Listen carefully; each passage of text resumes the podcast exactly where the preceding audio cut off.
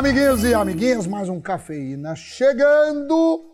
E hoje é dia de falar de um investimento que pagou 130% do CDI em dividendos. Eu não estou falando de fundos imobiliários, mas de fiagros.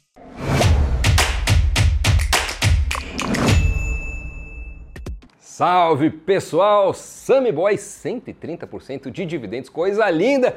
E quem pagou foi um Fiagro, como você disse, que é um fundo imobiliário diferente dos que a gente fala aqui sempre, né? Porque esse é ligado ao agronegócio. Fiagro é o nome dado ao papel que permite investir no agronegócio através de terras ou de créditos. Então, é tipo um FII de tijolo ou de papel, onde a gestão aposta em imóveis ou títulos de dívida imobiliária. Só que nesse caso, ou se investe em imóveis e terras ligadas ao agronegócio, rurais, né, para ter rendimento com as locações e vendas, ou em títulos de crédito do agro. Na maioria das vezes, o pagamento aos cotistas é mensal. A B3 tem pelo menos 24 fiagros listados, apesar de ter pelo menos 33 no Brasil.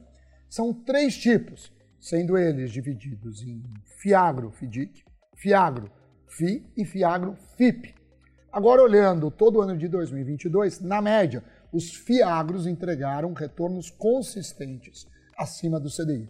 E isso se deve porque hoje todos os fiagros negociados na bolsa investem em CRAS. Os gestores, vendo aumentar a demanda, apostam mais nos certificados do agronegócio. Diferente de CRIs, que normalmente tem os seus lastros atrelados a indicadores de inflação como IPCA, os CRAs, historicamente, apresentam mais operações atreladas ao CDI. Em agosto, 91% das carteiras estavam ligadas, atreladas ao CDI, contra 87% em julho, e o spread médio era de 4,9%. Agora, claro que o investidor deve considerar as despesas dos fundos. Eu estou falando de taxa de administração, gestão, performance, custos de transações, o que reduz o resultado para o cotista. Mas o que os analistas concluem é que esses fundos conseguem entregar de forma recorrente um retorno líquido ainda acima do CDI e isento de IR, o que não é nada mal, né? Vale destacar que estamos falando de um segmento resiliente e defensivo, o agronegócio. O setor tem perfil anticíclico e vem representando a cada ano um percentual maior do PIB. Além disso, o crédito subsidiado não está dando conta da demanda do setor e por isso o mercado de capitais vem se tornando uma alternativa importante para empresas e produtores rurais. Nos últimos anos, a gente viu no mercado de fundos imobiliários um crescimento exponencial de FIIs de CRIs. E isso foi porque esses fundos tendem a conseguir entregar dividendos mais altos. Por se tratar de investimento em ativos de crédito, eles conseguem repassar mensalmente a receita advinda de juros e variação do IPCA, IGPM ou CDI.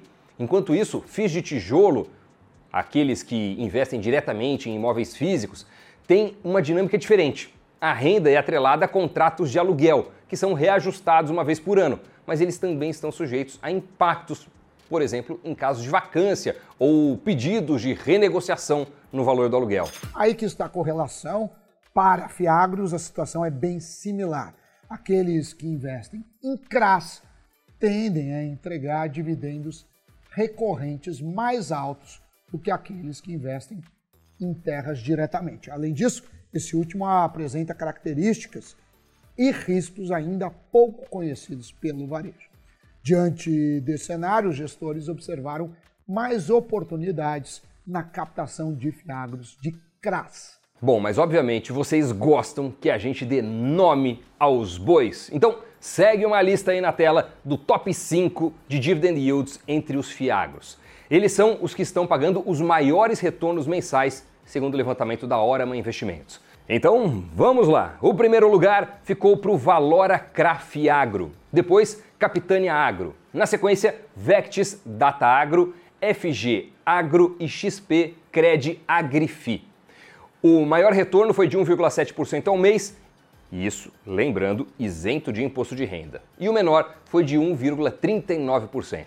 Aliás, essa é uma vantagem bem competitiva dos fiagros. Eles são isentos de IR nos dividendos, assim como acontece nos FIIs. É claro né, que não adianta você ser isento se você não for rentável. Então, nesse gráfico que aparecerá nesta linda tela, vamos à vantagem da isenção nos fiagros mês a mês. Então, os fiagros aí na linha verde escura e o CDI do mesmo período na linha verde clara.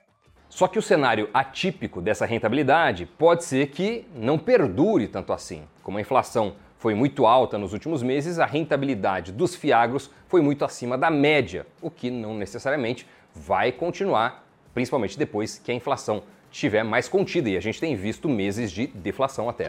E de acordo com especialistas, um dos motivos para o fiagro que ranqueia é, a primeira posição é o CRA, né, o valor CRA, ter tido rentabilidade de 1,7% apenas em um mês. Pode ser o rápido giro da carteira que permite o ganho de capital por meio de compra de papéis primários. Ou seja, compra-se na oferta inicial de cotas e vende no mercado secundário, né, de investidor para investidor, com uma outra taxa. Esse fundo tem 99% do seu patrimônio líquido alocados em CRA, distribuído em 16 ativos, com valor total de 336 milhões de reais. Recentemente, a gestão vendeu um CRA no valor de 33 milhões de reais, o que reduziu a sua exposição nesse ano em 25%. Esse Fiagro quer usar o ganho de capital para investir em outros CRAs. A estratégia do VGIA11 é pulverizar a sua carteira para ter uma boa relação de risco-retorno e manter a tese de qualidade de crédito do fundo. A gestora explicou na sua última carta que continua monitorando os possíveis impactos do conflito na Ucrânia sobre o mercado global de commodities e sobre o agronegócio no Brasil. Em sua visão, os ativos em carteira do VGIA11 não serão afetados, sendo que a demanda por emissão de CRAS deve continuar alta nos próximos meses. O interessante é que esse é um investimento acessível. Com R$ 9,50 já dá para comprar uma cota. A taxa de administração é de 1,15% ao ano sobre o patrimônio líquido. Agora, é claro que sempre há riscos e nesse caso dos fiagros, o que pega é o risco de crédito principalmente. Então, precisa dar aquela pesquisada antes de escolher um ativo para alocar o seu rico dinheirinho. Fica aí mais uma opção de diversificação de carteira, mas pergunto-lhes, vocês já conheciam o assunto? Vocês já investem em Fiagros?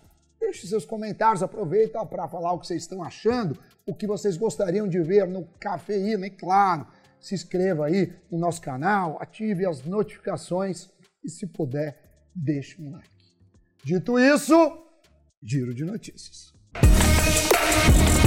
O presidente executivo da Meta, Mark Zuckerberg, demitiu ao menos 11 mil funcionários. O executivo escreveu uma carta na página interna da companhia com os planos de demissão da empresa. Ele assumiu a responsabilidade e disse que seu erro foi ter excesso de otimismo. Na semana passada, Elon Musk também fez demissões em massa no Twitter. As criptomoedas tiveram forte queda, com os investidores desconfiando da estabilidade do setor e da saúde financeira da corretora FTX. No entanto, a Binance assinou um acordo não vinculante para comprar a unidade da corretora fora dos Estados Unidos e assim ajudar a cobrir uma crise de liquidez na rival. Só que esse acordo pode ser cancelado. As ações da operadora de planos de saúde Qualicorp operavam como uma das maiores quedas do Ibovespa, depois de divulgar lucro abaixo do esperado pelo mercado. O Bradesco também teve uma queda inesperada de seu lucro, o que impactou os papéis do banco. Entre outras companhias que divulgaram seus balanços trimestrais, Pets, Gerdau e Totus tiveram desempenho positivo. Notícias giradas, muito obrigado a você que nos acompanhou em mais este Cafeína.